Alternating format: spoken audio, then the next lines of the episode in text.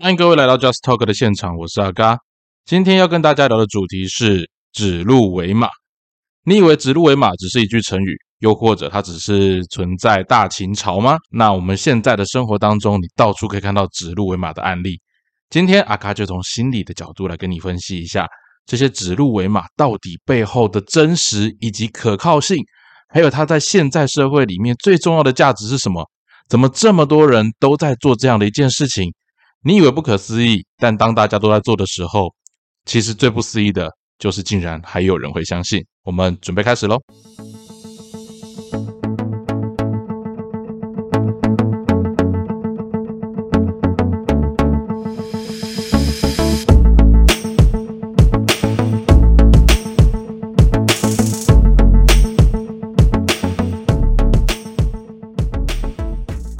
好的，各位听众朋友，真的好久好久不见哈！因为前一阵子阿嘎的设备出了一些状况，那送修啦。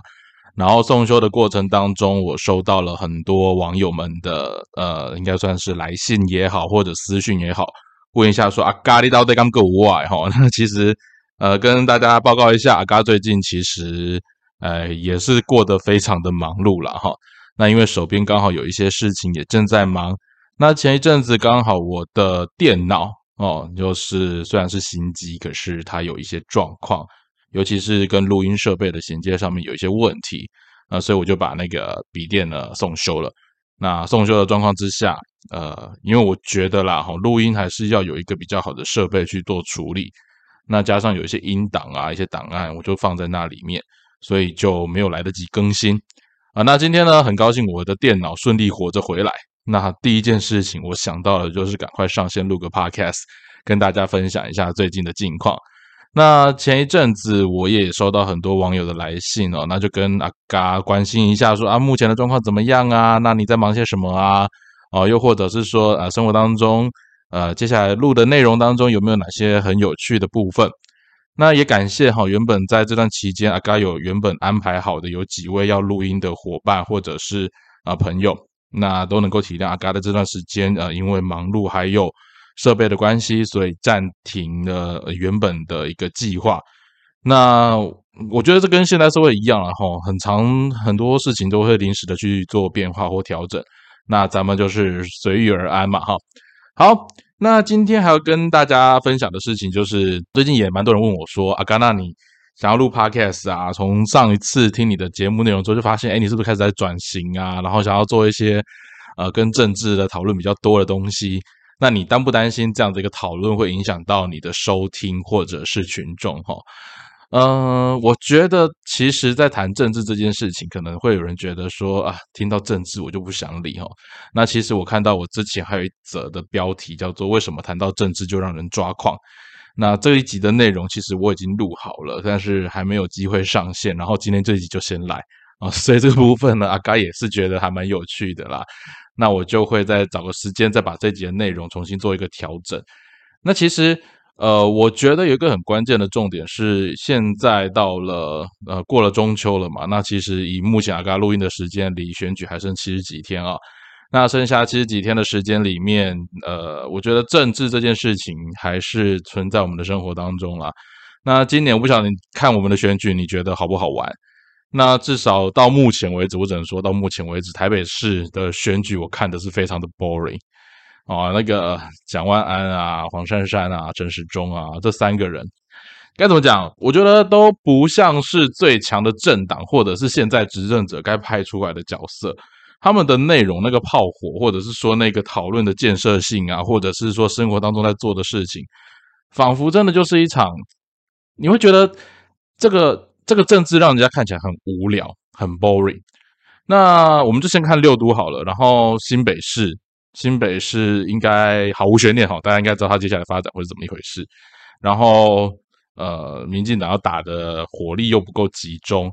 然后嘉龙兄又从台北市已经备战很久，然后来到新北市跟那个咱们的侯大市长要单挑，我觉得这根本就是一个呃母鸡有母鸡的责任了哈，但是母鸡不见得会上位嘛哈。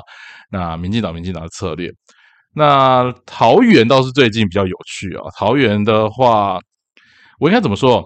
最近刚好那个地震嘛，那让我比较印象深刻是八德那个羽球场，因为阿嘎非常喜欢打羽球。然后我也看到，呃，我国外的朋友他们有传一些讯息，问我说：“哎，你们那个地震啊，好危险呐！那个羽球场都倒了，那个震央应该蛮大的。”那听到这里，我也觉得蛮想笑的，因为其实震央根本就不是在桃园哦，但是大家会觉得说啊，震成这样还真的是蛮危险的。那甚至是网络上就有人在带风向说啊，这个就是营运单位的问题呀，啊，那个救国团该负责啊，怎样怎样怎样，有的没的。我实在说实在哦，有一句话。不要人一绿脑就惨了。我觉得我没有对民进党支持者不不满哦，但是也没有说对待他们就是攻击。我觉得有很多绿营的支持者还是蛮有脑袋的哈。但是你在护航之前，你要不要先搞清楚一下，就是讲这种话，他到底有没有根据？哦，那这很明显就是一个人谋不臧嘛。那你就知道说，那个至少厂商的部分一定会很有问题啊。那同样的，也有人说，像这一次花莲发生大地震，然后那个桥梁断裂，这里面有没有值得需要调查的？我觉得也很值得咱们的司法单位或检调单位好好的去调查一下，因为那个桥翻覆的也实在是太夸张了哦，太夸张了。可是我们说到哈桃园的选举啊，从其实我之前一直很想聊一件事情，就是也跟今天主题有关，就是指鹿为马这件事啊。那桃园现在我们看国民党是张善政嘛，民进党是换到了郑家另外一个大兄弟，就是郑运鹏，然后前民进党的那个郑宝清脱党参选，然后民众党的应该是赖香林委员也来参选哦。那我必须说啦，就是。郑宝清他其实是一个，我觉得蛮典型的，在这次里面，他网络的声量很高。可是我们从那个民调上面的数据来看，他从宣布参选之后，他整个民调就往下掉。那这部分待会儿我们再回来聊一下桃园的选情。那我们再往六都去看嘛，另外一个就是台中的卢秀燕。和咱们立法院副院长的对决，那我觉得这一场应该也是毫无悬念啊。毕竟目前市政满意度最高的还是咱们的呃卢姐姐嘛，哈，你也只能这样讲。那台南的部分，这一次虽然说呃不用盖森啊，哈，出来单挑韦哲市长，可是你也知道哈，韦哲市长在台南做事，只要他不出纰漏，我认为蓝营在这个地方是非常难取得进展的，毕竟。呃，我觉得这件事情你不能说，呃，绿营啊就是强，或者是说，呃，台南人就是比较爱民进党，台南当然比较爱民进党，这是事实，毕竟我是台南人嘛，哈。可是另外一个问题是，国民党根本就没有在经营南部，我觉得这才是最根本的问题。啊，国民党没有在经营南部，国民党也不给南部的年轻人机会，而且国民党在经营南部的策略还是跟以前一样。那这个咱们有机会再来聊一下，因为我觉得。关于青年支持或青年参政，还有每一个政党给年轻人希望这件事情，你可以想象因为其实我前一阵子虽然忙归忙，但是我做了一系列跟那个孙中山有关的研究。那当然不可免俗的，就看到中国国民党在发展的过程当中有一些发家史。毕竟国民党是一个从年轻人支持的政党，那怎么到现在变成是年轻人绝对不会想要去支持的一个政党呢？这是蛮有趣的。那可是你也会发现，国民党现在在市场上面或在社会上面有声量的，还都是那几个年轻人。那我们就会来有机会来探讨一下这一个现象哦。那台南的部分没有意外的话，韦哲市长还是可以好好的继续连任下去了哈。那再来就是我实在是觉得非常无言的，就是高雄了哈。高雄，我说实在的，你真的觉得高雄的政权是怎么来的？我讲难听一点，高雄就是由不得民进党以外的人来执政。我觉得他跟台南不一样哦，台南是国民党自己提，应该说台南是国民党自己扎根不够深哦，所以伊文像谢龙介看起来应该是很有挑战性的人物，但在当地市场上，他就他支持度一直远远离黄伟哲有段很大的距离。那高雄呢，柯志恩离陈其迈那个距离更是天差地远。可是你会注意到一件事情。陈其迈在高雄完全不给柯志恩机会，那是一种什么概念？你知道吗？就像你在朱元璋面前，你告诉他说我家里面有武器，even 你还没有来得及推翻他，朱元璋立刻把你干掉。哦，他会把你围堵到干掉的这种程度。然后高雄就会有一些 we care 的 fucking care 在那边改，我就觉得很妙。啊那些 we care 到现在好像 nothing care。你知道阿嘎今天录音的当当天就是这个时候，我们今天下午小港还发生了锅炉厂爆炸的事情。那这的确是你可以说它是公安意外。可是爱河，我讲一下爱河，高雄爱河好了，或者是高雄，高雄这一两个月多好浮尸，你知道吗？然后好像仿佛韩国瑜离开高雄之后，媒体就再也不追究高雄的事情。然后高雄有多少的剪彩，最近如火如荼的在展开。剪彩之后，那些设备、那些设施完全没有办法继续营运，甚至是还没有好的开始狂剪彩。那这一些都告诉你一件事情，就是高雄这个地方，如果你觉得花莲就是傅昆奇的天下。如果你觉得苗栗就是个万年国，那我告诉你，高雄就是一个民进党扎根之深的港都啊！这是真的是很现实的一件事情啊。然后，但是我不否认一件事情，因为必须讲现实，国民党在高雄的在地议员，我说实在的，好的卡小真的没几个。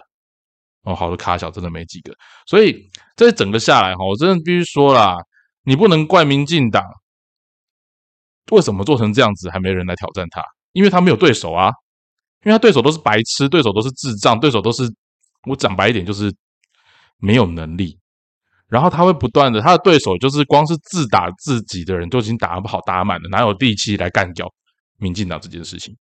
哦，那我觉得 历史是不断重演的。然后历史在重演的过程当中，有一些事情我们刚好我觉得很有趣哈。我们刚好在最近的社会状态当中，我们可以来看一些现实。好，那我们先回来谈一件事情。刚刚我提到桃园，那桃园这里面我们会提到说，像呃，从那个林志坚啊，他那个离开之后，那郑云鹏接棒。那郑云鹏接棒到目前为止最大的挑战就是像郑宝清嘛。那郑宝清呢？他其实是一个民进党的，我觉得是元老级的人物啦。当然，他不是第一代的，但他至少在民进党整个呃发展的过程当中，他扮演一个非常重要的人物。但是今年选举，你只要注意到一件事情：只要你反对民进党，那你就是中共同路人。好，这个地方我觉得很有趣。那民进党现在策略正在往这个方向走，所以有一件事情就必须不得不这么做，而且他们是他们主要的策略，就是指鹿为马。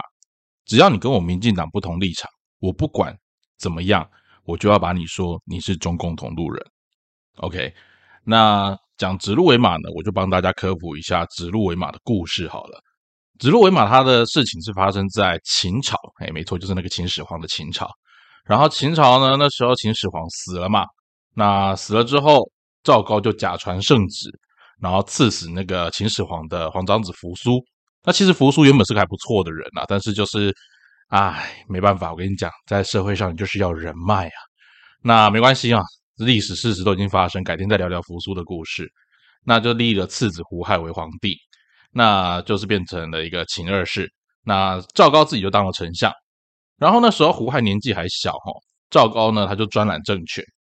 可是他那个时候其实就已经有想要篡夺帝位的想法，但却又怕朝中的大臣们不爽哦，所以他就想一个方法来试探一下。有一天呢，赵高呢就驾路跟着秦二世啊，他去外面走一走、晃一晃。然后秦始皇就问了说：“哎，你为什么骑着鹿？”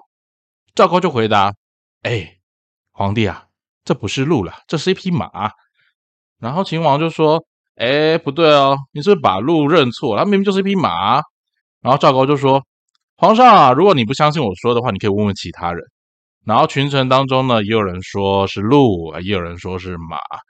这时候你知道换到秦王他的想法是怎样啊？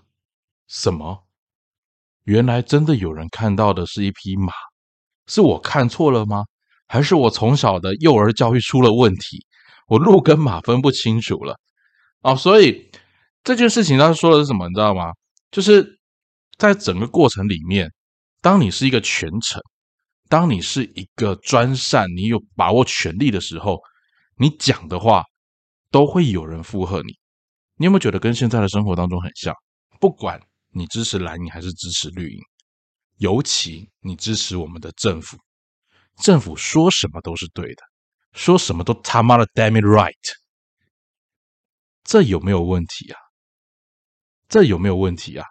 而且今天一个很苍白的一个解释，就是当你今天跟政府想法不一样的时候，你就是中共同路人。哦，前一阵子慈济买 BNT 的事件，不晓得大家还有没有记忆犹新？上人跟下人从媒体人周玉蔻的嘴巴里面说出啊，竟然是这等解释。更可悲的是，各位，你觉得我们的国民义务教育有用吗？国文的词汇的能力，竟然可以因为意识形态而如此的残缺不堪。我们连基本的判断是非价值的能力都没有，这跟多元意见无关。这是一个最基本的、最基本的语言辨识能力。让我们来回到秦朝，你说那个时候的人难道都是傻子吗？哦，也许历史离你很遥远，你很难想象，你可能把它当成一个故事。可是各位，这个故事现在就在我们眼前上演了。你以为历史是荒谬的吗？你以为那些发生的事情不可能发生在现在吗？我告诉你，当你越觉得不可能的时候，这些事情就越如实的在你眼前呈现。指鹿为马，现在就在上演。桃园的郑宝清，他在民进党里面做了多少事情？他在民进党整个创党的过程里面付出了多少？先不管他到底得不得人疼，有没有人喜欢他，或者是大家对他的评价怎么样，但至少在民进党一路走来的过程当中，郑宝清的角色。绝对不容忽视。那因为他今天一个意见不同，他要的是一场公平的选举，而民进党不能给的时候，他得到了什么？他得到了中共同路人。各位，你以为抗中保台是现在才喊的吗？你有没有想过，蒋经国、蒋介石他们来到台湾的时候，用抗中保台，用反共的名义？如果你觉得白色恐怖，如果就像我前一阵子在跟学生上课的时候讲的二二八，如果你觉得当时他们为了反共这件事情做了很多破坏人民的事情，你不能认同，那么现在你为什么又能够接受现在的政府用反共的名义，让他们很多的政见、很多的想法都不需要跟人民解释，让他们很多的作为都如此的顺理成章？关于历史不断重演这件事，我还有一个很深的感慨，就是最近的伊丽莎白二世的葬礼。各位，你有看到伊丽莎白二世的葬礼？在整个过程当中，就是阿嘎录音的前一天晚上，那时候我看着电视的转播，转播到整个送葬的过程，人民是夹道的怀念这一位女王。那各位，你有没有想过一件事情？你看到？蒋介石那时候死的时候，民众在路上夹道送他那一程，你会说那是一个戒严的政权，他有当时很多的动员，那是真的吗？也许时间久了，离你来讲很遥远，可是对于当时的台湾，或者对于当时的中华民国而言，蒋介石的存在。的确是对当时人民很大的一个精神上的寄托。不管他的作为，你到底喜不喜欢？一个强人的过世，总是代表着他背后所留下来的危机感。这件事情是确实存在的。你能否定他所做的事情吗？其实也很难。不管他的功与过，我们在评价一个人的时候，功过我们都会平等，但是不一定能够得到一个结论。可是，当你今天在评价一个人的时候，你只选择从某一个角度去看，一直批评他的不是，而忽略了他作为当中的应为与不应该为，甚至是你无法解读其中的不得已。那我觉得这都是会有你存在的问题。我再举例来讲，如果你很不爽今天的政府，但也许你可以换个角度想想看，他们为什么这么做，为了谁的利益？而这个过程当中，这些利益的目标。是为了要延续多少的复杂关系？制度恐怖的地方就在于，有时候不是你愿不愿意，也不是你想不想，而是当你到了那个位置，你就必须做出那个位置对应的事情。那当然，当你权力越大的时候，你越有能力去改变那整个环境。那如果你拿到了权力，你还去告诉我你有这么多的不得已，那我觉得就是你不擅长玩那个权力的游戏。这句话听起来很讽刺，但它确实很现实。那再跟大家分享一个观点，也是最近啊，我看到一个很好笑的事情：新竹小智的选举啊，最近小智又复出了。他拿了一个比喻，我觉得昨天台积电的朋友跟我讲说，差了一道那些工沙小啊，他就说小智好像是说，就算台积电的晶片也是会有瑕疵品啊，那更何况新主的棒球场，这个比喻我不晓得各位听起来是怎么样，但至少对我台积电朋友来讲，他觉得干那些公差小，我在台积电的晶片写在那你，你知道台积电的那个瑕疵晶片是直接砸掉的，那我可以直接把你棒球场砸掉吗？当然不行嘛，问题就在于你的执政品质有问题啊。哦，那更有趣的事情是，我看到一个很有趣的概念转换跟概念连接哈，就是新竹是一个伟大的城市，OK，所以新竹是伟大的。然后林志坚当过新竹的市长，所以林志坚等于新竹。那因为林志坚等于新竹，新竹等于伟大，所以林志坚是新竹伟大。各位，这概念你可以接受吗？这叫偷换概念啦。但是偷换概念的那个做法，对政治人物来讲，他操作的如此粗糙，但是相信的人民却还是如此的坚定的相信人政治人物喂给你的讯息。看到选举哈，其实我觉得最关键的一件事情是，当大家在指鹿为马，你觉得不可思议的时候，你会觉得怎么会有人会相信这种话？然后你会怀疑怎么会有人敢讲这种话？各位，你不要担心厚脸皮这种事情。或者强词夺理这种事情会存在于你的日常生活。有时候他会告诉你，我做这些事情越不支持，我才能够得到我要的利益，我要的结果。礼义廉耻是讲给那些守规矩的人，但他们却不见得是能够掌握社会最核心资源的那些人。对大部分的人来讲，那是你持守的价值。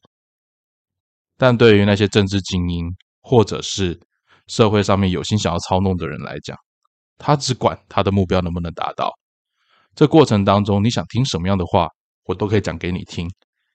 毕竟，只要你把我买上去了，那接下来我的世界，我就可以自己大玩特玩。这也是一种本事，但它考验的是人民的智慧。各位，这场选举还会有很多指鹿为马的精彩内容。让我们一起期待。那感谢你今天的收听，阿嘎总算复活了哈。那不晓得对于接下来内容当中，你有没有什么期待想听到的内容？欢迎你都可以留言给阿嘎，我们一起做个交流。那以上就是今天的 Just Talk，我们下次再见喽，拜拜。